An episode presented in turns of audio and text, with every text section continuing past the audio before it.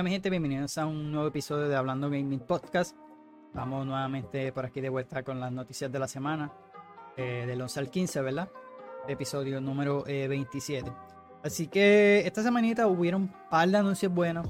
En este caso eh, hubieron dos conferencias el día jueves 14. hubo la conferencia de Nintendo Direct y hubo otra de PlayStation State of Play, creo que se llama. Así que eh, no lo estaré cubriendo aquí, lo estaré cubriendo en otro episodio, así que pendiente aquí al canal, a las diferentes eh, plataformas de los podcasts. Eh, en este caso esperemos que Batman pueda unirse junto conmigo, ¿verdad? ya que él, tuvo la oportunidad de verla, por lo menos la de Nintendo, no sé si logró ver la de PlayStation.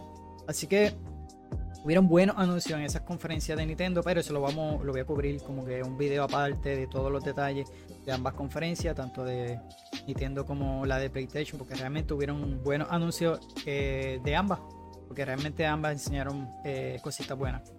Eh, por lo menos esta semana, sí hubieron noticias en cuanto a noticias regulares de gaming. Hubieron casi muchas malas noticias en el sentido de, ¿verdad? En todo lo de la industria, nuevamente estudios cerrando, eh, detuvieron uno de los juegos que estaré hablando ahora mismo de él.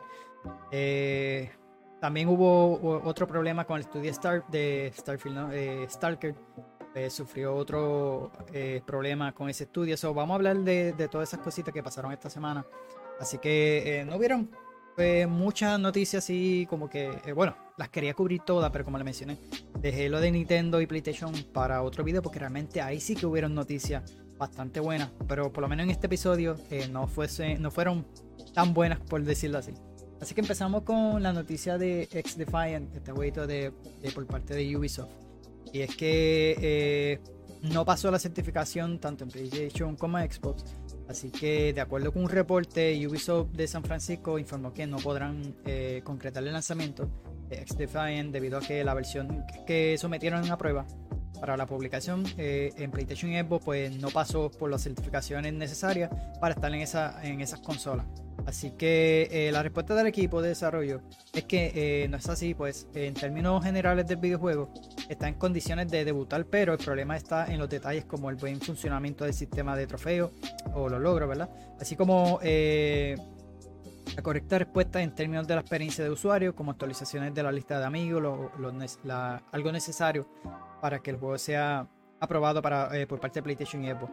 Ahora bien, el retraso de, de X Defiant, eh, sorry, como que de momento paro. No sé, me está dando una toda y media, media jara.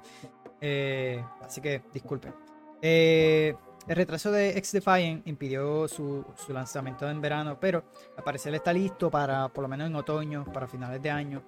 pues Mike Rubin, que es el productor ejecutivo, señaló, sin embargo, hay un escenario probable en que obtengamos eh, un pase eh, condicional, de lo que significa que tenemos que hacer un parche del día 1 eh, con algunas correcciones finales para garantizar el cumplimiento. Así que necesitamos hacer un parche día 1, mencionó él. Entonces eso retrasa nuestra fecha de a principio y mediados de octubre. De esta forma, la meta en este momento por los desarrolladores de XDefiant es lanzar en, durante octubre, aunque no es en ese caso debe considerar algún lanzamiento importante en la previa temporada de fiestas, por la que no sería extraño que se mueva hasta noviembre. Así que eh, nada, cualquier cosita y eh, de saber noticias esta semana, pues obviamente le dejaré saber porque eh, por estas razones pues no, no estará lanzando para la fecha pautada, así que se irá por ahí para octubre, noviembre. Y cuando hablo como que más oficio y, me da todo.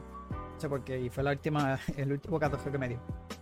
Así que otra de las malas noticias, como le mencioné, y por qué digo malas noticias, es que hace poquito aquellas personas que han tenido la oportunidad de jugar el Dying Light 2, y es que causaron un poquito de, controversia en, cuanto a Techland, ¿verdad? que son los responsables del juego, el estudio, y es que ahora reemplazó el, modelo en, el lugar, introdujo, eh, reemplazó un modelo ¿verdad? que ellos tenían, y en este caso introdujo ahora una nueva divisa que viene siendo pues los DL Points, son unos puntos obviamente que tienes que comprar con dinero real y que ahora puedes canjearlo eh, dentro del juego.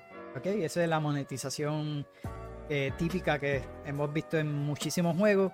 Eh, a mí yo odio ver monetización en un juego de historia. Así lo ha hecho mucho, muchas veces Assassin's Creed. eh, Ubisoft en la mayoría de, sus juegos, por ejemplo, Fire Cry también incluyó monetización de esta manera. Así que tengo los precios aquí desde 500 deal points, son 4.99. Lo más caro serían 6.500 puntos, son 49.99. Así que hay variedad de, puntuaciones, son 500, 1.100, 2.300, 3.000. So van variando los precios. Eh, este sistema eh, que, introduce esta moneda al juego eh, pretende de ser una forma sencilla para que los jugadores compren el bundles, ¿verdad? Sin tener que salir del juego. Además que busca hacerle la vida más fácil a los desarrolladores, quienes ya no tendrán que preparar los paquetes para las tiendas de terceros. Sin embargo, la comunidad reacciona de mala manera. Y como pueden ver en Steam, pues obviamente hubo un review bombing, porque la gente obviamente lo más reciente y ahora está mixeado, el juego estaba positivo, eh, mostly positive. Y por culpa de esto, pues las personas empezaron a quejarse. Así que eh, principal problema de esta nueva divisa in-game son los puntos excedentes. De acuerdo con la información, los artículos más baratos de la tienda cuestan 300 unidades. Esto significa que los usuarios se quedaron con 200 que son insuficientes para comprar otro paquete. Así pues, eh, se verán la necesidad de gastar al menos 5 dólares más para obtener otros items. Así que Techland asegura, perdón, asegura que este movimiento no tiene eh, relación con su recién compra eso es obligatoriamente. Por parte de Tencent, que son los que los adquirieron, ¿verdad? Reconoció el descontento de la fanaticada y, el público eh, eh, y publicó perdón, un comunicado donde afirma que realizará ajustes en el sistema. Así que en el futuro los usuarios podrían eh, obtener artículos individuales de los paquetes para que los podrán, para que, ¿verdad? que los podrán usar los puntos restantes. Eso sí, esta actualización tardará en llegar. Así que no todas las personas estuvieron de acuerdo con esta, esta monetización que le añadieron al juego. Al principio sí tuvo eh, unas críticas ahí más o menos, lo fueron mejorando, ahora está bastante positivo. Pero con este, esta monetización que le añadieron, hermano, esto está dañando la industria. A mí yo odio eso. Mira qué mejores juegos que han lanzado en estos últimos, en este año. Eh, lo que fue Hogwarts Legacy no tuvo nada de monetización. Eh, más recién, los dos más recién, que fue eh, Starfield y Baldur's Gate son juegos que no tienen nada de microtransacciones, nada de eso. Y los juegos son perfectamente, ¿sabes? Nosotros los jugadores que le damos ahí el billete porque realmente lo vamos a gastar sin, sin pensarlo. Yo compré Baldur's Gate nada más por apoyar al estudio, nada más porque dijo que no iba a tener nada de microtransacciones. Porque... Y el juego es 10 de 10, mano. Ese juego para mí, y no lo he terminado, estoy loco por seguirlo. He estado dándole dura a Starfield. Pero si todos fueran como estas compañías, ¿verdad? Y dejaran de estar monetizando tanto sus juegos. Y Ubisoft lo hace mucho, mano. Eh, el, último Fight Cry que jugué fue el 6. Y, mano, tantas skins. Yo digo, a mí es un. Eh, primero que todo, si es en primera persona, yo no le compro en skin a menos que lo juegue cooperativo. En este caso, sí lo jugué cooperativo, pero realmente, si es un juego primera persona, pues no me da tanta importancia comprarle una skin a un personaje. Ya si fuera en tercera, como lo es Assassin pues Assassin pasa lo mismo. Assassin había muchas ropas brutales y, han pasado casi la mayoría de Assassin's Creed que tienen monetizado un juego de historia. Yo nunca le compré ninguno. Yo me enfocaba en pasar el juego y ya, eso era todo. Así que esto está dañando, realmente está dañando mucho a la industria y, yo lo odio, yo lo odio, no me gusta nada de eso. Así que pasando, ¿verdad? Por ahí Microsoft eh, eh, hizo un comunicado, ¿verdad? En estos días que eh, va a estar lanzando una tarjeta de crédito para los jugadores eh, y regalará eh, lo que viene siendo Game Pass y punto y todo lo demás con esta tarjeta. Así que eh, esta Xbox Mastercard es una tarjeta de crédito sin cargo anual que se distribuirá por ahora solo en Estados Unidos porque los miembros del programa Insider de la marca tendrán acceso a la tarjeta a partir del 21 de septiembre. Este producto estará disponible para todos los jugadores que, de dicho país en el momento, en, algún momento del 2024. Así que por ahora no ha sido confirmado por otras regiones. Eh, lo interesante de la tarjeta es que tendrá un sistema que otorgará puntos por cada dólar que gaste los jugadores en sus compras eh, convencionales. Así que eh, estos puntos se podrán acumular y cambiar por juego y más productos de la marca. Algo similar así a Amazon. Yo tengo una de Amazon y es algo así similar. obviamente mientras Alex gaste tiene un por ciento mucho más alto en, lo que viene siendo obviamente la tienda de ellos. Si gastas ahí, pues obviamente vas a adquirir más por ciento si la puedes utilizar como tú quieras, pues, pero vas a obtener más, más por ciento, más, más dinero por cada dólar que tú gastes. Así que la tarjeta tocará hasta el triple de puntos si, si se usa para eh, pagar ciertos servicios de, comida y streaming o si se usa para adquirir contenido de Xbox y Microsoft.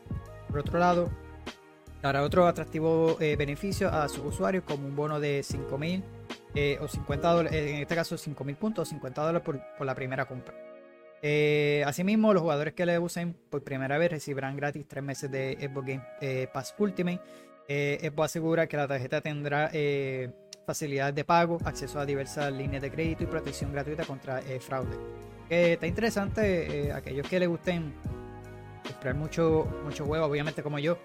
En este caso, es algo beneficioso si es que tú la sabes usar y sabes pagarla, porque obviamente hay que saber utilizar estas tarjetas y no embrollarse así a lo loco eh, en este caso. Pero está bueno porque obviamente si eres de que los compras digitales, sea donde sea, y, vas a obtener, vas a obtener puntos y, obviamente con el futuro puedes comprar algo con esos mismos puntos. Eh, así que está, está interesante esta tarjeta de crédito. Eh, obviamente, como les dije, hay que saber usarlas, no hay que volverse loco con estas cosas. Yo estoy poco a poco aprendiendo con una que tengo, así que hay que saber manejar estas cosas, pero está interesante, está interesante. Que por ahí eh, comenzamos, ¿verdad? Con otra, eh, no mala noticia, pero eh, yo no sé si había hablado de esto en el episodio anterior, no recuerdo, como han habido tantas noticias y se trata de Gearbox. En este caso, el estudio de Borderlands, ¿verdad? estaría en venta, según se informa por parte de Embrace Group. O saben que he hablado de esta, de esta compañía en la última semana, que ha tenido problemas, obviamente, eh, con el problema de, uno de sus... Eh, ellos estaban haciendo una compra, unas adquisiciones, le salió mal la jugada. La cuestión es que han tenido pérdida y han cerrado estudios y ahora quieren vender lo que viene siendo eh, Gearbox. Eh, según un reporte eh, de Reuters, eh, Embrace Group analiza actualmente varias opciones para el futuro de Gearbox. Entre ellas es la posibilidad de vender el estudio, al mejor puesto obviamente. esto como parte de, una, de su proceso de reestructuración, como le mencioné, ellos perdieron sobre 2 mil millones creo que fue, uno de esos tratos que ellos estaban haciendo, unos acuerdos, tras perderlo. Así que el reporte asegura que Embrace ya trabaja con Golden Man Sachs y Ariam o algo así. Es una, firma de inversión eh, para iniciar las negociaciones con las compañías interesadas en la desarrolladora de Borderlands. Por ahora no se sabe qué empresa podría aprovechar la situación para adquirir eh, Xbox eh, Entertainment. Así que ahora bien, personas familiarizadas con el asunto asegura que nada es seguro. Eh, pues al final puede que no se llegue a ningún acuerdo. Así pues el futuro de Gearbox Entertainment es incierto por ahora.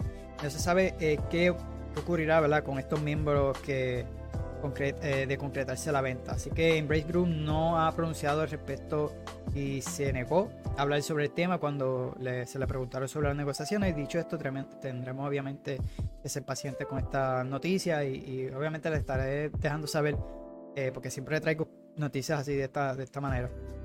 Eh, y, fue, fue eso, por parte de, ese problema que ellos tuvieron de esas inversiones. Ellos cerraron, si no me equivoco, el estudio este de Rose también cerró.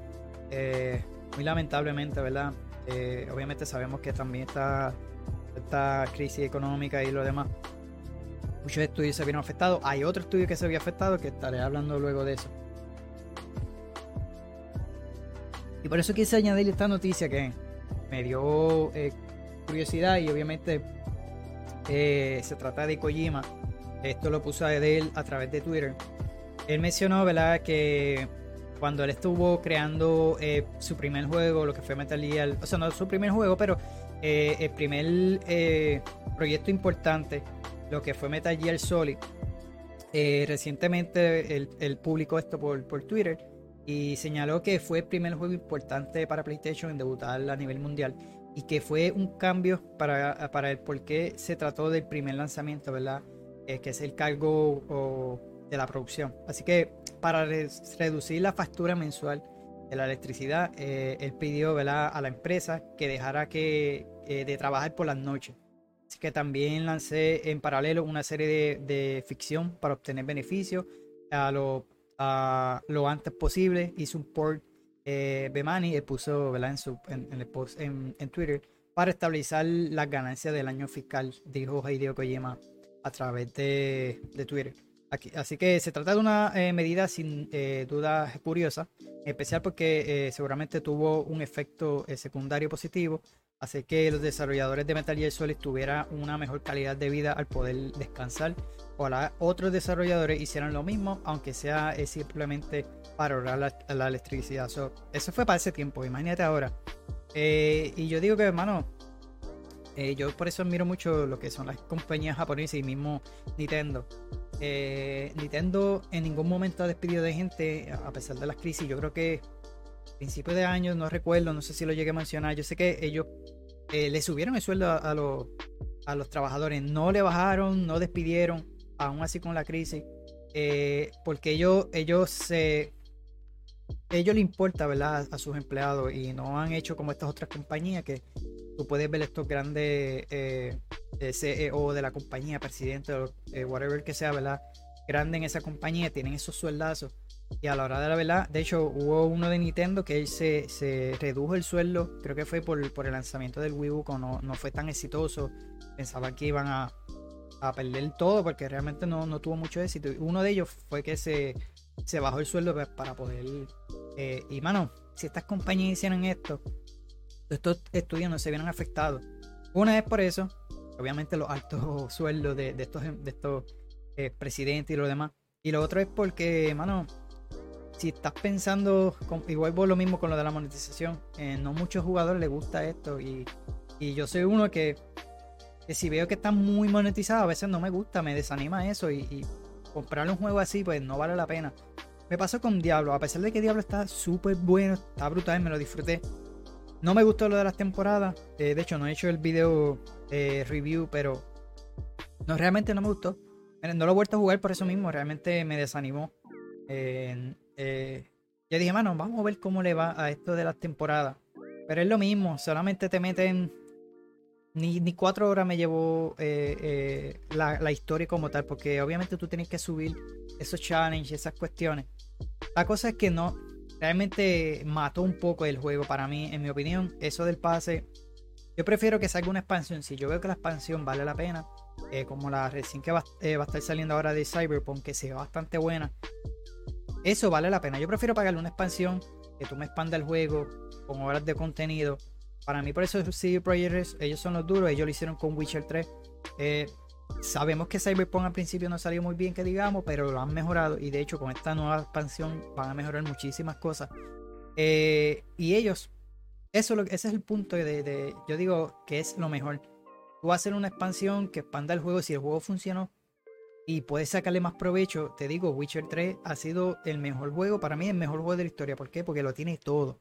el juego tiene eh, eh, esas expansiones que ellos lanzaron, el gameplay, el diálogo, bueno, todo, todo, todo. La gráfica, mano, si el juego funciona, ¿por qué dejarlo ahí? Y puedes sacarle un poquito más de provecho. Pero todas estas compañías ahora que están empezando es en un pase anual, eh, con pases de batalla, historias bobas, cosméticos.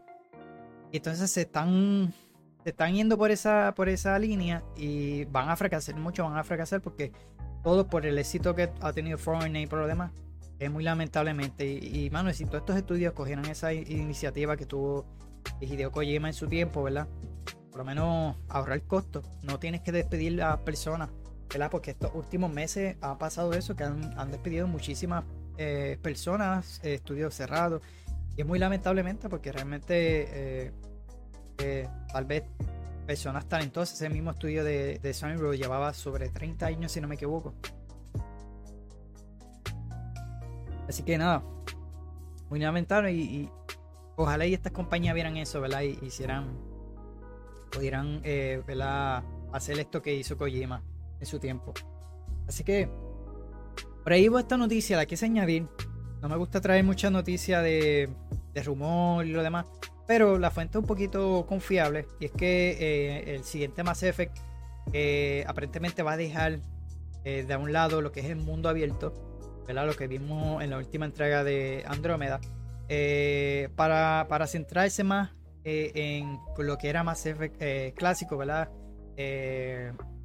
y, se van a ir más por lo lineal. Así que de acuerdo con la información de Jess Gordon, un periodista que escribe para Windows Central, eh, tiene planes de regresar a las raíces de la serie para la próxima entrega de Mass Effect. Así que con esto eh, dejaría atrás, como le mencioné, el formato de mundo abierto que vimos en Mass Effect Andromeda.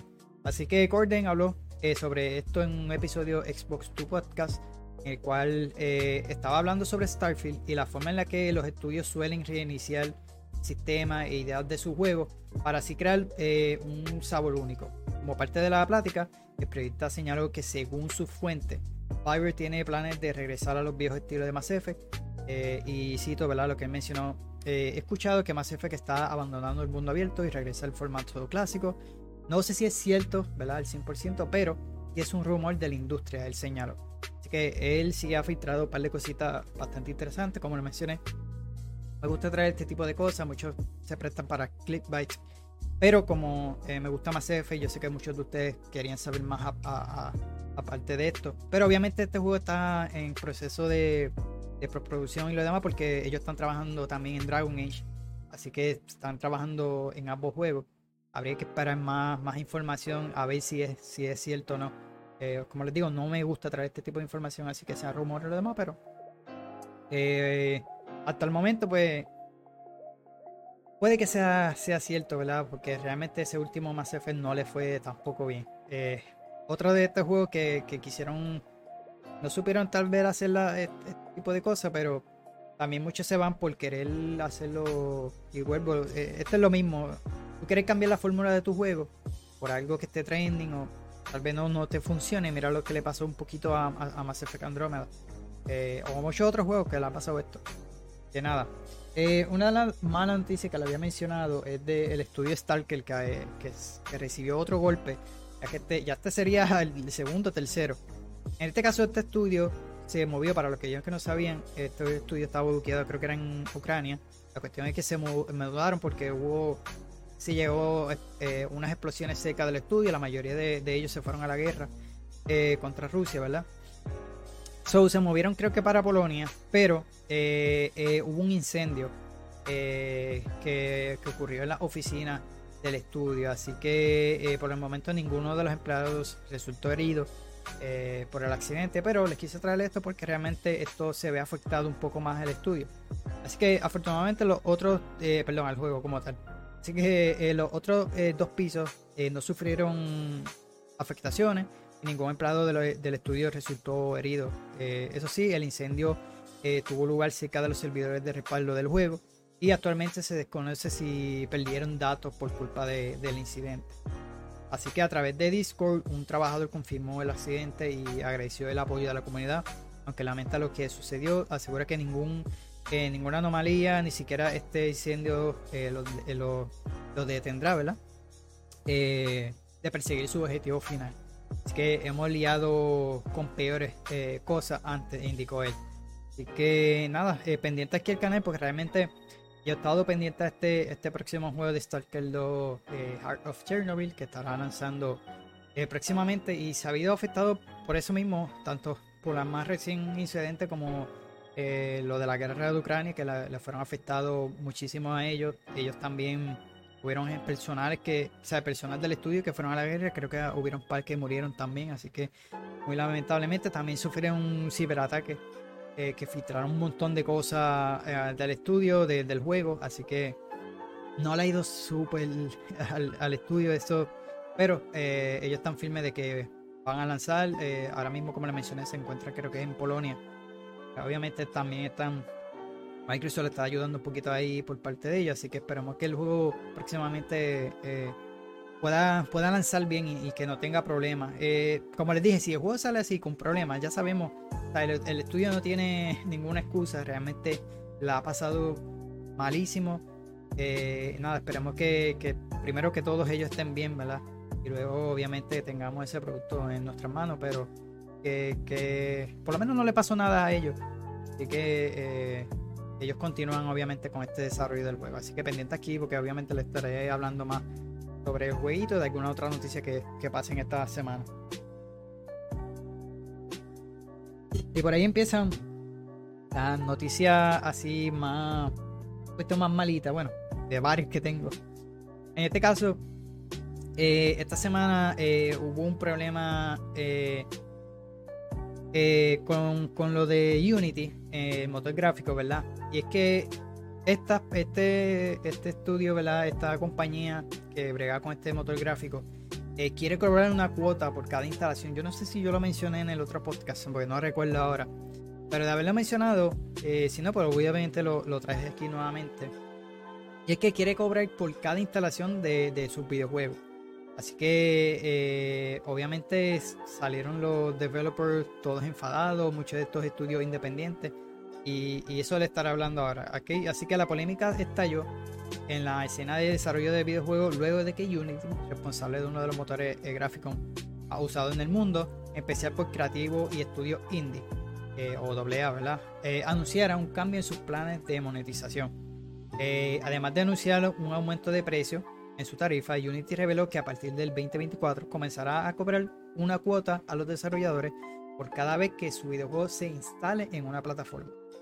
Claramente la decisión apunta hacia los modelos de suscripciones como PlayStation Plus y Xbox Game Pass. Porque sabemos que mucha gente va a estar instala, desinstala, instala, desinstala. Así que eh, además de recibir cuotas por concepto de venta de copia, ahora Unity eh, eh, va, por cuotas por cada instalación de, videojuego. Así que de acuerdo con el eh, sitio oficial de Unity, esto solo afectaría a un porcentaje pequeño de desarrolladores, en específico a aquellos videojuegos exitosos comercialmente. En este sentido, la compañía señala que la cuota por instalación aplicará a juegos que hayan generado 200 mil dólares en un plazo de 12 meses o que superen los 200, las 200 mil instalaciones de lanzamiento, en su lanzamiento. Eh, esto en cuanto a los de, eh, developers, ¿verdad? Que usen su plan Unity Personal o Unity Plus. En el caso de aquellos desarrolladores que crearon sus videojuegos con Unity Pro o Unity Enterprise, la cuota por instalación aplicará en cuanto registren ingresos por un eh, por mil, un millón de dólares, creo que era. un periodo de 12 meses o que tenga un millón de instalaciones, lo que suceda primero, ¿verdad? Así que la comunidad de desarrollo no tardó en explotar y criticar el eh, repentino cambio de Unity y lo que considera una tarifa injusta, la cual se cobraba desde un centavo eh, ahora hasta los 20 eh, centavos. Así que según la cifra de ingresos o instalaciones. Al respecto, los desarrolladores consideraron que esto afecta su modelo de negocio y sin duda representará un impacto a sus ingresos. Al mismo tiempo señalaron que no hay transparencia pues no hay manera de saber el número de instalaciones que tiene su videojuego en una plataforma. A lo que Unity respondió que eh, cuenta con sistemas renovados de, mediación que harán ese trabajo, por lo que los creadores solo recibirán las notificaciones con la cuenta, eh, lo que tengan que pagar a los responsables del motor gráfico. Así que finalmente algunos de los desarrolladores han señalado que eh, la última vez que, que se usan Unity para crear sus videojuegos y apuntan hacia un Real Engine de Epic Games por otra parte, algunos eh, pusieron en duda si eh, su permanencia en servicios como PlayStation Plus o Xbox Game Pass, una vez el sistema de cuotas entre en marcha, no será un buen negocio para ellos. Así que, en más recién eh, reporte sobre la crisis que atraviesan Devolver Digital y Tiny Building 2, dos de los grandes editores de la escena indie, reveló que el pago que entrega a Sony y a Microsoft por el desempeño de sus videojuegos el servicio de suscripción ha reducido considerablemente. Así que nada, eh, aparte de eso, ¿verdad? Hablando de, eh, de, Unity, eh, y es que hubieron amenazas de muerte por parte de alguien específico que hicieron y, y, hubieron oficinas que tuvieron que cerrar. así que de acuerdo con la información de Bloomberg, pues Unity anunció que algunas de las oficinas de Estados Unidos tuvieron que cerrar sus puertas eso no es todo, puesto que John eh, eso mismo, el director general de Unity, pues canceló una de las reuniones con sus empleados. Así que muy lamentablemente, mano, llegar a esa... Sabemos que nos molesta un poquito esto, pero llegar a ese nivel de, amenazar con muerte y lo demás, había una reunión pautada, tuvieron que cancelar todo, tuvieron que cerrar varias oficinas. Eh, por, esta polémica que está pasando. Así que no solamente eso, hubieron un par de estudios que salieron obviamente rapidito eh, amenazando con desaparecer sus juegos de, de, esta plataforma, en, el sentido por lo menos lo que son los creadores de Call of the Lamb, ¿verdad? Eh, mencionaron que, que por culpa de, Unity, ¿verdad? Por culpa de esto, están considerando eh, borrar el juego y lo puede adquirir antes del 1 de enero.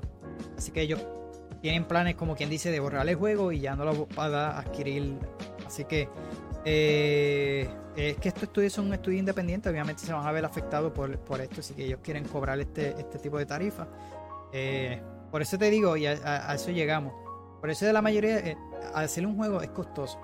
Tienes que pagar estos motores gráficos, tú tienes que pagar muchísimas cosas de los empleados y lo demás. Por eso es que obviamente están saliendo todas estas mayorías de juegos con microtransacciones y, juegos o juegos incompletos porque quieres vendértelo en DLC, expansiones, whatever. Y más con esto, mano, que quieres eh, eh, lucrarte un poquito más con esto. Eh, y se van a ver afectados esos juegos independientes. ¿Sabes? Son juegos súper. que a veces pagan a los que son las plataformas de Kickstarter pues, para poder financiar su juego a través de, nosotros mismos que podemos eh, ayudarles con, su financiamiento, ¿no? Y, mano, se van a ver afectados. Eh, así que esperemos que no, no hagan esto. Creo que el que está a cargo ahora de Unity es un expresidente o algo, tiene que ver con EA. Y, mano, son gente que daña la industria y mira lo que está pasando ahora con esto. Así que muchos de estos estudios, pues, están considerando moverse de motográfico. Dice con Epic Games. Epic Games últimamente ha estado eh, tratando bien a, por lo menos, si, si, quieres publicar tu juego en la plataforma, que yo lo hablé en un episodio anterior, si, si publicas a partir de octubre, no recuerdo la fecha, si era el 16, puedes publicar el juego y esos primeros seis meses, si lo haces exclusivamente para ellos, esos primeros seis meses, pues eh, te lleva el 100 para ti y 0 para ellos.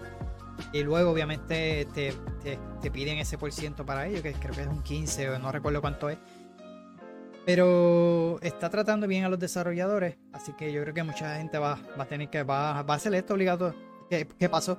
Porque recuerdo que cuando anunciaron el retraso de, Alan Wake, anunciaron el, retraso, Alan Wake salía para el 12. Y, y ellos mencionaron, pues obviamente está Spider-Man, Spider-Man lo movieron de fecha, y ok, está bien. No, no, no lo veo mal porque realmente en octubre salen montones de juegos y súper, o sea, juegos grandísimos que de hecho el de Alone in the Dark se fue para otra fecha, se fue para el próximo año. Realmente le, se, iba a ver afectado y yo creo que fue una mejor movida. Pero en este caso, de, por parte de Alan Wake, luego ya analizando, yo dije, no, esta gente lo hizo porque a partir del 16 de octubre ellos ponen este, este plan de, de que si tú me publicas el juego, vas a recibir el 100% eh, para ti y luego obviamente en el lapso de esos 6 meses, creo si no me equivoco, ¿verdad? Pues vas a obtener le tienes que obviamente darle el otro por ciento que le pertenece a Epic Games por publicar ese juego. Y yo digo que esa fue la, movida que tuvo Remedy, ¿verdad? Por parte de ellos para mover e, ese juego del 12 al 20 y algo, 28, 24, por ahí creo que es la fecha, no, no, recuerdo. Así que pensaron bien las cosas. Así que nada, continuamos con las noticias y esta semana eh, hubo, eh, no voy a hablar, perdón, no voy a hablarle de, obviamente de estos iPhone y lo que hay de lo demás. Pero sí le estaré hablando de, eh, de lo que anunciaron porque eh, aparte obviamente de, lo, de la nueva, perdón, de estos nuevos iPhone 15 Pro eh, que anunciaron, a ver un poquito de agua. anunciaron que el, iPhone 15 Pro, gracias a su poder, a su nuevo chip, eh, podrá correr juegos como eh, Resident Evil 4 Remake y el Assassin's Creed Mirage, que será el próximo Assassin's Creed. Así que están bastante fuertes. Eh, lo presentaron esta semanita estos modelos nuevos de iPhone. Así que en el evento este de Apple Event, ¿verdad? Y que la presentación, ¿verdad? De su modelo de alta gama. la compañía dedicó un espacio al gaming y el poder que ofrece su chip Apple A17 Pro y se trata de un procesador con un nuevo GPU eh, de 6 núcleos que promete eh, ser 20%, más, 20 más rápido que la generación pasada. Así que ofrece capacidad para eh, trazo de rayos, que eso viene a ser el, ray tracing. Lo hemos visto en, en la última tarjeta gráfica de Nvidia y los demás. Así que este nuevo chip de este iPhone ¿verdad? permitirá que los juegos para móviles tengan gráficos más avanzados, cercanos a los que ofrecen las consolas eh, que lo que nunca me imaginé que iba a verse un teléfono, pues mira, ya lo, estarán haciendo. Así que permitirá que, reciba estos ports. Eh, que va a estar recibiendo Resident Evil Village, Resident Evil 4 Remake. Eh, y el próximo, como le mencioné, el próximo juego de Assassin's Creed Mirage que estará lanzando. es importante dejar claro que se trata de ports que corren de manera nativa en el teléfono. Así que no se trata de juego en la nube ni nada de eso es un juego que se va a correr full en el, en el teléfono. Así que, eh, por lo menos, eh, eh, lo que es Resident Evil 4 y Village, antes que termine el año, pues va a estar lanzando en, el iPhone. Pero Assassin's Creed debutará el próximo año, la primera mitad del 2024. Así que ese no fue el, único que se anunció. También Kojima anunciaron que estará llegando también The Stranding va a estar recibiendo un port para la plataforma. En este caso para el iPhone, ¿verdad? Eh, creo que no, hay fecha, pero sí, sí va a estar llegando también a, estos iPhone de nueva generación, ¿verdad? Eh, desde donde quiera podrá, podrá jugarlo y en el caso de este juego de The Stranding eh, no necesitas tener una conexión a internet, así que es, aparentemente sí va a estar eh, eh, en lo que termine el año, igual que los de Resident Evil. So, habría que esperar porque no tienen fecha exacta, pues maybe se muevan de fecha. Pero pendiente aquí el canal porque obviamente lo, estaré informando de, estar llegando. De hecho, no, no he buscado un video, quiero ver el video a ver si cómo se ven, cómo corren. Eh, realmente no vi la presentación, pero me estuvo curioso, quise añadirla aquí. Pues yo sé muchas personas de ustedes juegan en teléfono. yo dejé de hace tiempo jugar de teléfono, así que eh, bueno, pero está duro. Si, si va a correr estos jueguitos así nativos y se ven bien, hay que ver cómo le dura la batería, pero va a estar bastante eh, bueno eso.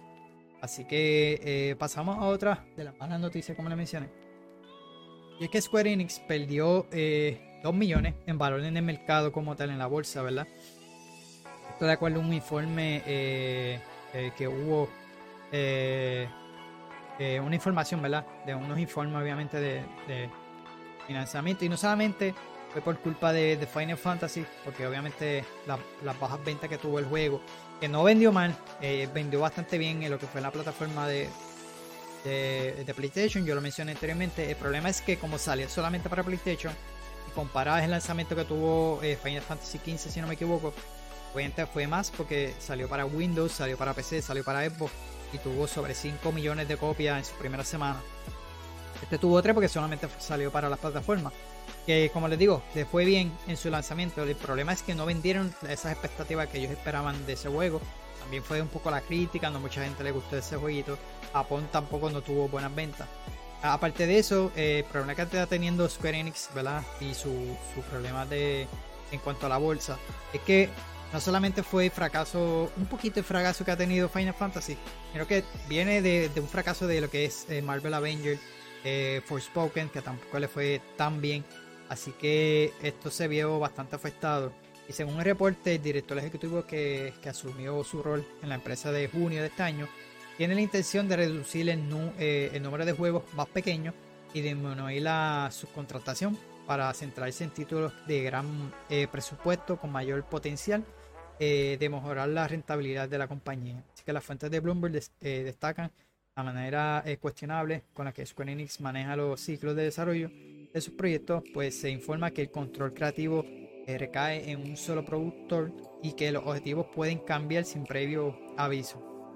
Esto provoca una calidad eh, inconsistente en los juegos. Así que los productores tienen planeado control sobre el alcance y la dirección de los proyectos y una escasez de documentación adecuada y estructura de equipo, eh, los contratistas que trabajaron para Square Enix escriben un proceso de ad hoc donde los objetivos del proyecto pueden cambiar sin previo aviso. Perdón, eh, así se lee en el informe.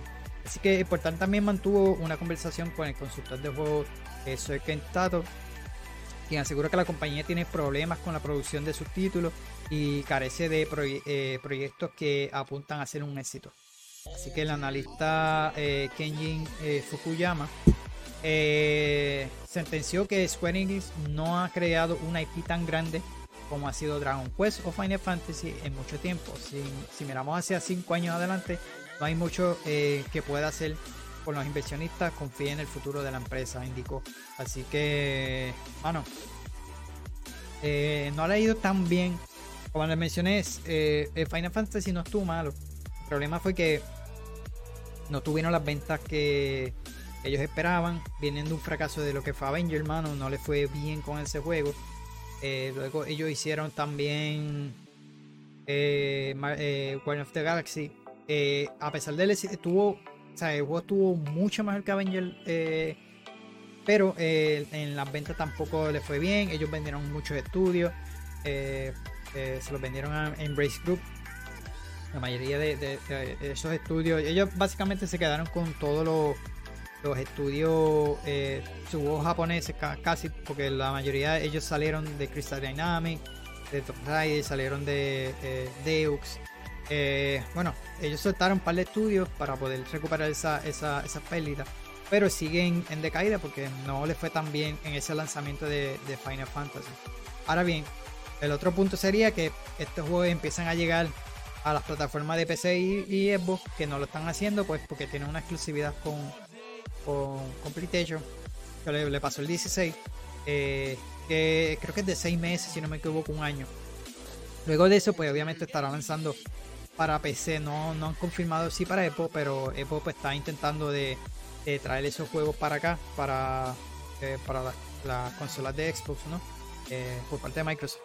En este caso ya lo hicieron con Final Fantasy XIV, así que esperemos que con los próximos lanzamientos como Final Fantasy VII Remake, que no ha salido para Xbox, solamente para PC, eh, también llegue acá. Creo que eso yo lo voy a estar hablando en la conferencia de PlayStation.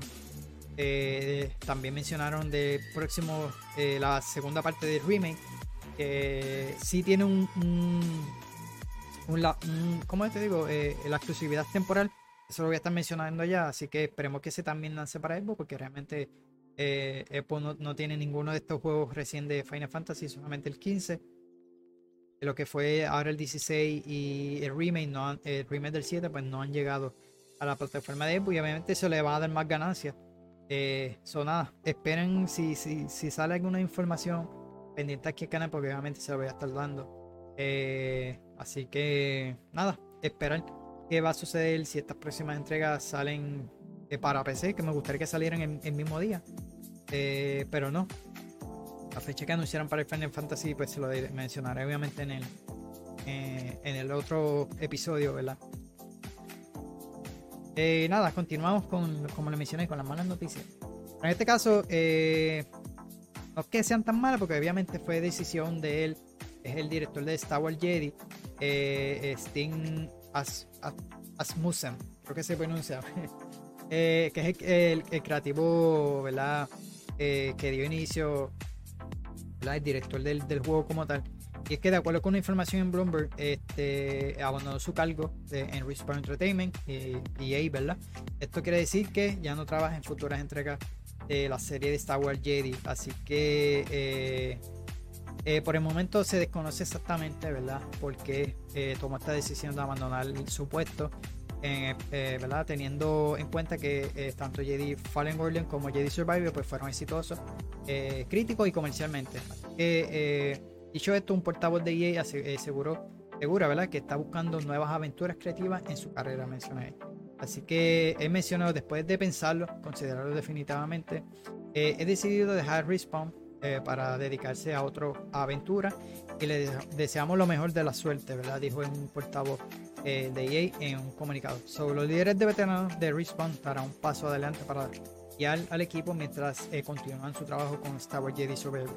Así que si no lo conocen a él, para que estén más, más o menos familiarizados con su trabajo, aparte de Jedi Fallen Order y Jedi Survivor, ¿verdad? él trabajó como en el estudio de Santa Mónica Studio, eh, tuvo la oportunidad de dirigir eh, God of War 3 y también fue el director de arte de God of War 2 y de God of War A Chain of Olympus. Eh, realmente tiene una carrera bastante buena. Estos últimos de Star Wars salieron bastante bien. Ya ellos mencionaron que ellos quieren hacer una trilogía, pues ya tienen que estar trabajando en el próximo. Así que vamos a ver, vamos a ver qué sucede con, con esta persona, ¿verdad? Pendiente. Yo siempre me gusta seguir eh, si alguien es bastante bueno detrás de, de, un juego. Eh, lo mismo pasó con Respawn Entertainment. Yo recuerdo eh, desde que ese juego, desde que ese estudio eh, se desmanteló, por decirlo así, de Infinity Warfare, que fueron los, que crearon Modern Warfare, bueno, todos los Call of Duty, hasta Modern Warfare 2, que fueron esos mejores de Modern Warfare. Ese estudio, pues obviamente se fueron muchísimo y ellos crearon Respawn Entertainment. Así que yo recuerdo que siempre seguí las noticias desde que salieron del estudio eh, desde que mencionaron el concepto del juego. Bueno, nunca se me olvida porque realmente fue una, una noticia que siempre me mantenía siguiendo eh, porque realmente el estudio era bastante prestigioso. Los que están detrás ¿verdad? de ese estudio. Y así fue, mira, eh, ellos fundaron Respawn Entertainment. son personas de, sumamente prestigiosas. Crearon Titanfall, crearon Apex Legends, que no me gusta mucho, pero anyway, crearon Apex Legends y ahora más recién Star Wars Jedi esta serie de Star Wars que está bastante buena. Así que es un estudio bastante prestigioso y nada, estar pendiente a ver qué va a ser este, esta persona ¿verdad? en su carrera y, realmente lo voy a estar mencionando aquí porque me gusta, me gusta seguir no solamente lo que es la industria, los juegos y lo demás, me gusta seguir estos developers, estos creadores porque eh, está, eh, me gusta, me interesa esto porque obviamente yo estoy estudiando esto, yo lo he mencionado anteriormente, así que siempre estoy pendiente a eso. Eh, como les dije, esta, semana fue noticias malas. Y es que Ubisoft London va a cerrar este estudio, ¿verdad? de una de las sagas que ha tenido como mil millones de descargas. Y es el popular jueguito de Hungry Shark. Así que Ubisoft de Barcelona Móvil ha colaborado en su desarrollo y mantenimiento durante los últimos años. Y ahora Ubisoft quiere que dicho estudio se le sea el encargado principal de la saga, por lo que Ubisoft London tiene ya los días contados. Esto obviamente ellos están buscando pues reducir costos y lo demás y como todos los demás estudios. Eh, pero de acuerdo con los detalles, 54 empleados serán afectados por el cierre. Ubisoft explicó que este movimiento forma parte de sus esfuerzos continuos para mejorar la eficiencia y agilizar las operaciones y reducir costos. Bueno, si yo digo, esto está como aquí el gobierno de Puerto Rico, si se reducen el sueldo, eso, esos ejecutivos altos no estuvieran haciendo esto, mano. Eh, y eso pasa en todo el mundo, así que muy lamentable. Eh, eh, en este caso, en este contexto, y siguiendo las regulaciones de Reino Unido, estamos entablando consulta con nuestro equipo. Esto es el comunicado que tiene por parte del estudio eh, de Ubisoft London, anteriormente Schengen of London, sobre el eh, eh, propuesto del estudio que afectarían a estos 52 empleados. Así que estamos sinceramente agradecidos con, con nuestros colegas Londres por todas sus apasionadas contribuciones, por hacer las franquicias lo que es hoy y estamos comprometidos a apoyarlos durante todo el proceso con la mayor consideración el comunicado que tuvo la compañía. De hecho, hace poquito, como le mencioné, lo de Roll el estudio, esto no lo puse, me acordé así rápido. Eh, no sé quién fue por parte de Microsoft. Se estuvo reuniendo con muchos de estos desarrolladores de Signroad, del estudio de Signroad, de, Violation, que se llamaba el estudio, ahora no recuerdo. La cuestión es que se reunieron con ellos, eh, para aparentemente, pues poderle sacar algún desarrollador bueno de, ahí. Y, se estuvieron eh, reuniendo con todos ellos. creo que fue una persona en específica de Microsoft, ahora no recuerdo bien la noticia bien, pero era, fue algo así. Así que, pues muy lamentablemente, eh, de este estudio y de otros despidos que, le estaré mencionando ahora, porque este fue el que le estaba, eh, no fue un cierre, sino que hubieron otro despido. Las noticias de la semana fueron bastante malas. Dándome cuenta ahora, ¿verdad? Y que el, estudio de Immortals of Fabium, eh, pues lamentablemente vendió súper poquito en cuanto a los juegos. Esto que tú ves aquí, este Steam Charts, eh, viene siendo. Acá de Steam, obviamente, el, nombre lo dice. Solamente el, el, pick más alto que tuvo de jugadores fueron de 751. Así que esos fueron la cantidad que ha tenido solamente en, Steam, porque obviamente el juego está, creo que en Epic, en EA tú lo puedes adquirir también. O si compras la membresía de EA Play Pro en la PC, pues puedes jugarlo en la membresía. Así que eh, este estudio pues se vio afectado, así que decidió despedir casi la mitad de su personal y solamente trabajan 100 personas en ese estudio. Así que de acuerdo con fuentes de Polygon, esta, este, el, director general de Ascendant Studio, informó que el estudio despidiera parte, eh, parte de su personal. Se estima que cerca de 40 personas perdieron su trabajo, teniendo en cuenta que se estima que el estudio empleaba entre 80 y 100 personas. Así que, eh, pues, muy lamentablemente, como le mencioné, el juego no vendió mucho. Eh, por lo menos en Steam, eso fue lo más que tuvo en, en esa plataforma. Perdón. Y habría que esperar eh, si en estos próximos días mencionan algo más. Eh, yo estuve hablando de eso con. Eh, porque aparte de las críticas, el juego obviamente no salió con buenas críticas. yo digo que fue. escogieron la fecha super mal en el lanzamiento. ¿Y por qué? Porque el juego está. esta es mi opinión, ¿verdad? Y desde, este punto de vista yo lo veo. porque el juego salía para julio. Salía para julio 22 de hecho, yo tenía el hype para comprármelo. Eh, ellos anunciaron que lo atrasaron porque querían pulirlo mejor, pues parece que esa última conferencia que hubo, pues le hicieron feedback y lo demás y le dieron un tiempito. Ahora bien, lanzó en agosto. En agosto se enfrentó a una sorpresa de este año, que lo fue Baldur Gates, y lanzó el 6. El juego, creo que si no me equivoco, lanzó el 20 el 22 de agosto creo que fue o por ahí, por, e, por esa semana. ¿Qué pasa? Baldur's Gate salió el 6 eh, y obviamente es un juego súper grande. So, tú vas a estar toda esa semana jugando Baldur's Gate y yo creo que nadie va a querer comprar Immortal of a menos que si le tuvieras ganas, como esas personas que lo compraron. La cuestión es que estuvo ese ese ese jueguito ahí, ¿verdad? En esa en esa fecha como tal. Pero si que no me equivoco, déjame buscarlo porque no recuerdo si fue eh, en esa fecha en específica. Pero si, si lanzó el 22 de agosto, la cuestión es que se iba a enfrentar con el lanzamiento de Starfield. Y Starfield salía, a pesar de que salía el 5 de septiembre, eh, el, 5, el 6 de septiembre, lanzó 5 días antes por el, el, Early Access. Así que, mira, el juego salió el 22 de agosto.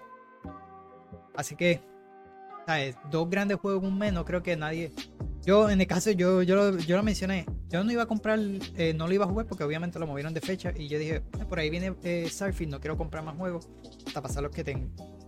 Eh, salió lo de la noticia de Baldur's Gate que no iba a tener microtransacciones por las críticas. Yo dije, no, no, este juego lo tengo que comprar, lo compré. Y realmente no me arrepiento. pero tenía, tenía pensado comprarlo cuando salía para junio, julio, 20 algo, que era que salía. Pero yo pienso, para mí, mi opinión, tuvo que haber sido eso, mano, estos dos grandes juegos. Yo creo que la gente hubiese querido eh, comprarlo porque realmente Baldur's está a otro nivel, Starfield está bastante bueno. Eh, me he juqueado con él, así que si has visto el canal, has visto que tengo eh, video y shorts a, a, todo tren por para abajo. Y yo pienso que fue eso. Realmente lanzó en un momento súper mal. y eso es en agosto. En octubre vienen juegos que Assassin's Creed, eh, eh, Spider-Man, Super Mario Wonder, eh, Alan Wake. Movieron a, a unidad gracias a Dios que lo movieron, pues si no le iba a pasar lo mismo. Yo pienso que le iba a pasar lo mismo que este juego. Pues realmente salen, bueno, salen más juegos en octubre, pero ahora no recuerdo cuáles más eran.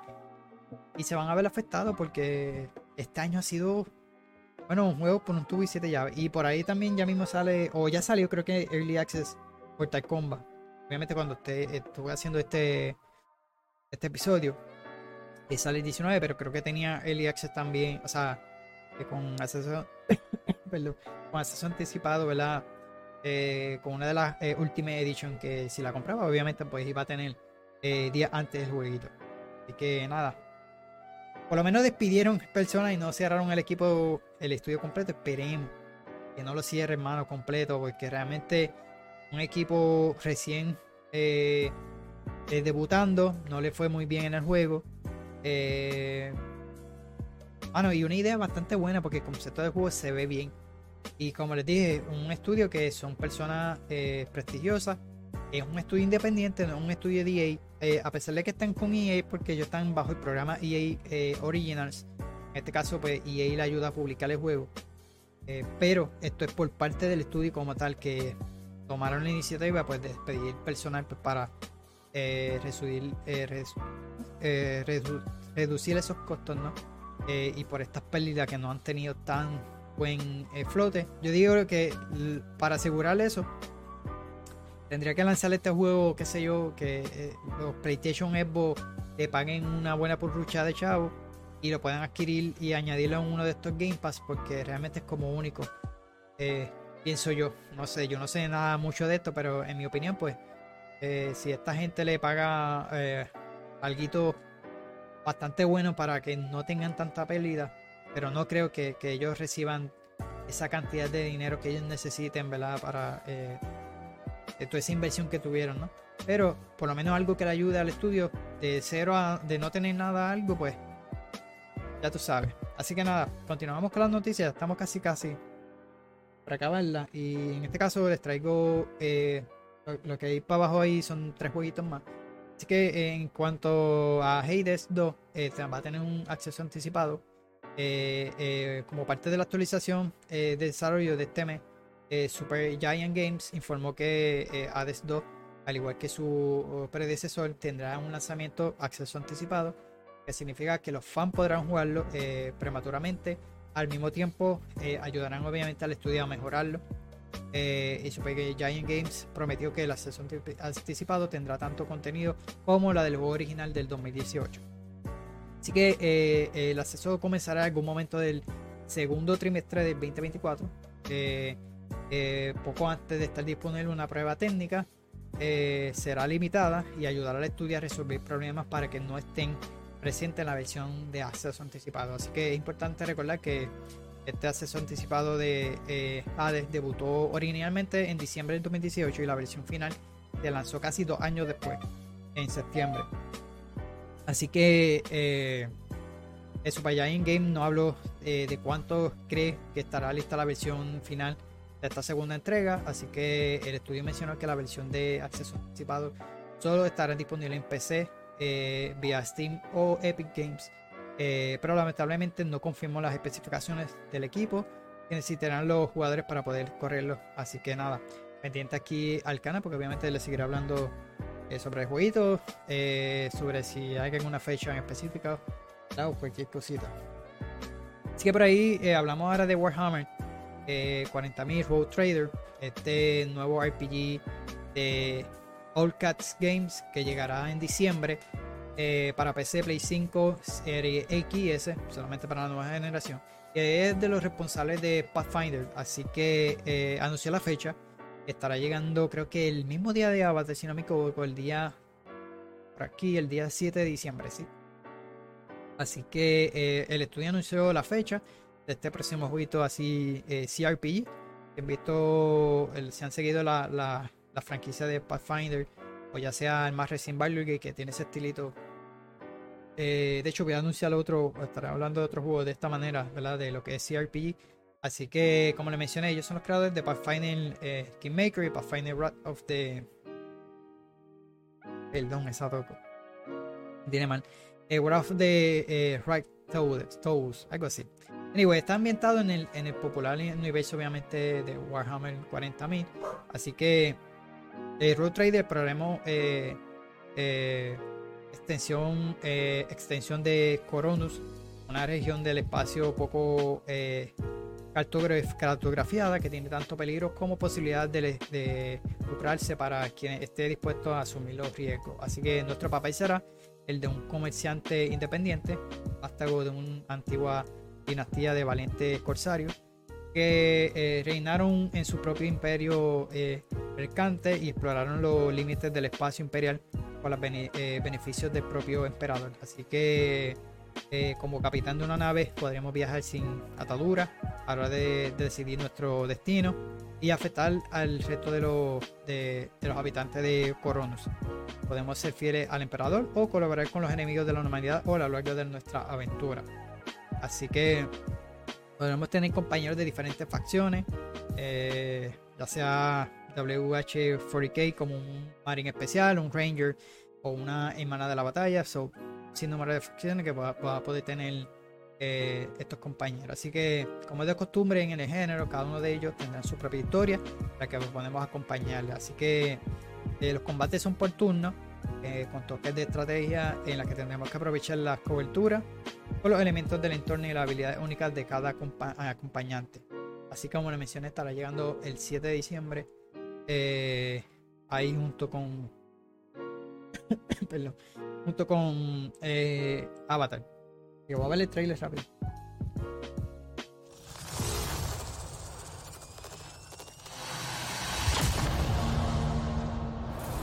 Exploration, rediscovery, and expansion of the Imperium. All of these drive rogue traders to brave the darkness between the stars. It does not matter who you were before a fearless general, a fractious noble, a bloodthirsty criminal. Now you have the resources of the gargantuan trade protectorate to reach your goals. For example, your hand-picked retinue, ex-Imperial Navy, a tech priest of the Adeptus Mechanicus, powerful Psychers, a righteous sister of battle, even a ferocious space marine, and many more. All of them are ready to accompany you through the warp and beyond.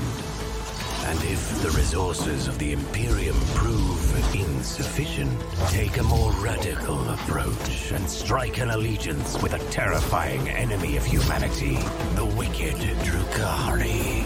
Let Marajai pave your way with sadistic and abhorrent acts of violence. After all, ends justify any means. Don't let anything constrain you in your choices. You know what you want. And nothing can stop the rogue trader who has set their course. Let them know your name. Está. Así que hablando por esta misma línea de lo que es eh, estos jueguitos CRPG, ¿verdad? En este caso les traigo Broken Road. No sabía de este juego, lo vi obviamente antes de empezar el, eh, el podcast, pues busqué información que saliera nueva y lo que lo demás. Así que lo encontré en Eurogamer España. Yo se me buscó en diferentes páginas, obviamente. Y recién pusieron esta noticia de este jueguito ambientado en Australia, eh, o sea, apocalíptica. Verdad de Broken Road, que estará llegando en noviembre para PC y Xbox. Así que sobrevive y desarrolla tu personaje en un entorno de, de diferentes filosofías. Así que el estudio Versus Evil ha anunciado la fecha de lanzamiento de este jueguito. Eh, este CRPG, inspirado en títulos como The Fallout clásico, es una obra del estudio eh, australiano Drop Bear Bites y su ambientada eh, una nueva eh, versión post-apocalíptica ¿verdad? del país de origen. Que más específicamente, el equipo ha estado visitando ciudades y, y parajes del oeste de Australia para capturar eh, material de este entorno y representarlo en una manera fiel y respetuosa. Así que el estudio promete una aventura centrada en la narrativa, un sistema de combate por profundo, eh, multitud de decisiones como de que cambiarán nuestros pasos por, por este mundo eh, desolado, eh, pero repleto de eh, también de, de compasión empatía y humanidad. Así que una de las mecánicas eh, particulares del juego es la brújula oral, un sistema que valora nuestras acciones en funciones de cuatro doctrinas eh, fi- eh, filosóficas: humanitarias, utilarias, eh, maqui- maquiavélicas, lo pronuncié bien, ¿verdad? Y nihilitas. Eh, e irá, eh, e irá, eh, definiendo nuestra opción de diálogo futura. Un personaje muy eh, maquiavélico tendrá dificultades para tomar una decisión con un, una gran, eh, un gran componente humanitario cuando llegue el momento. Así que si te interesa esta propuesta, eh, el- va a haber una demo eh, del juego en Steam eh, que, que ya está disponible. Eh, eso lo voy a estar chequeando ahorita porque lo iba a chequear y, y no, no lo chequeé. Eh, pero está- estará lanzando el 14 de noviembre para PC, Xbox, eh, Xbox One, Serie XS. También llegará más adelante para Switch, PlayStation 4, PlayStation 5, pero estas versiones aún no tienen fecha defini- definida, ¿verdad? definida el Jovi trailer se ve bastante interesante. Si te gusta, al igual que, que presenté de, Warhammer, si te gusta así eh, CRPG, pues mira, otro jueguito estará llegando.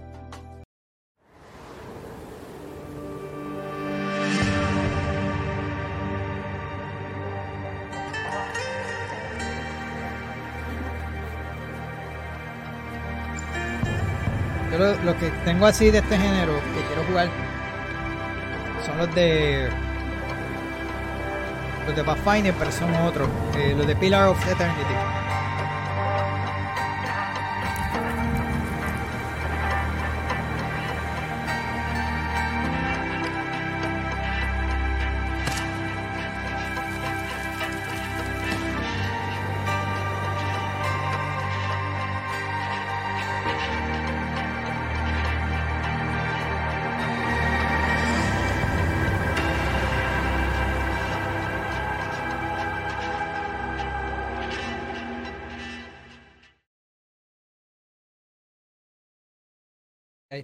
Ya estará lanzando el, el, el 14 de noviembre. Así que ya con la última noticia, ¿verdad? Esta semanita eh, será lo que es eh, que pendiente, obviamente voy a estar cubriendo eso. Eh, el Tokyo Game Show también Capcom pues anunció que estará en este evento, que será el 21 de septiembre. En este caso, pues vamos a ver material obviamente de Dragon Dogma 2, Apollo Justice o el más recién anunciado eh, DLC de Resident Evil 4. Eso lo estaré hablando en el, eh, próximo episodio eh, de dando mi opinión y lo demás de la conferencia de Nintendo y PlayStation. So, lo pueden ver allá, voy a estar hablando más detallado sobre eso. Así que me imagino que vamos a estar viendo algo de ahí. Aunque esa, esa expansión creo que estará llegando el 20 y pico, eso mencionó allá la fecha, tengo aquí en, específico. Pero aparte de eso, pues sí van a estar presentando o van a estar, eh, ¿verdad? En, esa presentación lo que es Apollo Justice, hacen Eternity Trilogy, van a estar presentes, Street Fighter 6, Exo Primal, Dragon Dogma y eh, Resident Evil 4 como le mencioné. Así que pendiente aquí al canal de eh, eh, esta semana del 21 de septiembre porque va a ser la conferencia de Tokyo Game Show. Casco va a estar disponible, eh, va a estar disponible, esa va a estar ese día eh, en, una conferencia de, igual manera. So, creo que fue Sega y Atlus también estarán dando su propio evento. Así que voy a estar cubriendo eh, esto de Tokyo Game Show. Un episodio especial, como lo he dicho con las anteriores. Eh, así que después eh, espero traerle información eh, que pueda traérsela detallada. Así que obviamente lo estaré haciendo. Eh, y nada, aquí fueron todas estas noticias esta semana. No fueron muchas buenas, ¿verdad? Como les mencioné. Pero las buenas las dejé para el próximo video. Esa, esa era la, la- cuestión. Es que la mayoría de noticias buenas, que realmente hubieron anuncios buenos, pues estuvieron en las conferencias de Nintendo y de PlayStation. So vamos a estar hablando de eso en el próximo episodio, en el podcast, en el próximo video. Ya si, si lo están viendo a través de YouTube o de las diferentes plataformas de, de podcast. Así que pendiente, espero que Panman se una conmigo. Eh, todavía no, no hemos cuadrado si él estará o no, pero sí me había mencionado que quería estar. Eh, yo rápido le escribí porque obviamente él sabe muchísimo de Nintendo. Obviamente él va a dar una opinión mucho mejor que la mía eh, en cuanto a lo de Nintendo. Así que eh, obviamente le estaré. Como que puse la, la fecha aquí mal de. de- anyway, cambié ese fondo. Sí, aquí puse 4 al 8. Sí, eso pasa. Anyway, la cuestión es que eh, estaré cubriendo eso en el, en el episodio, ¿verdad? En el próximo episodio. Así que, perdón, esta dos me tiene mal. Pendiente aquí el canal. Solamente gracias a todos por estar por ahí. Si les gustó, por favor, denle like, comenten en los próximos días, pues les seguiré trayéndole eh, más contenido. Eh, hablando gaming, ¿verdad? De noticias de la semana. Eh, se puede suscribir al canal. Eh, eh, denle like, comente, como siempre les digo, búsquenme en, las diferentes redes sociales, Facebook, Instagram, Threads, Mallorca para Gaming. Eh, también estoy subiendo una serie de shorts, tanto por YouTube como por TikTok. Básicamente muchos de ellos han sido de, Starfield. Eh, pero he subido, eh, empecé subiendo shorts eh, diferentes para tener algo que subir en el canal. Realmente me han ayudado muchísimo. De, los, últimos suscriptores ¿verdad? Que han llegado al canal han sido gracias a los shorts. So, eh, voy a seguirle subiendo. Eh, he querido intentar de hacer esto mismo, de subir shorts hablando de noticias. Pero como realmente dejo las noticias, eh, quería enfocar algo, tener algo diferente. Eh, no quiero, yo sigo muchísima gente que hace shorts dando noticias, no quiero como que ser más, más de lo mismo. Así que solamente les estoy dedicando a gameplay como tal. Eh, como tal a los gameplay. Así que nada. Eh, eh, lo varío así eh, en cuanto al gameplay, pues mucho me pongo, obviamente estoy yo jugando, si no, pues solamente estoy mostrando como que el environment del juego. Y realmente quiero darle un toque diferente a esos shorts y ustedes se lo pueden disfrutar. Obviamente intentaré subir cosas o cosas que me. De hecho, subí uno que me pasó. Eh, está por ahí disponible que lo pueden ver. Así que, son nada, mi gente. Eh, gracias a todos por estar por ahí. Gracias por el apoyo. Gracias a que, se han suscrito. Si me está escuchando a través de estos podcasts, te invito a que pase por el canal de YouTube o en las diferentes redes sociales y le dé follow. El ahí me apoye con, con, este contenido. Me, me da tu opinión. ¿Qué, qué les parece?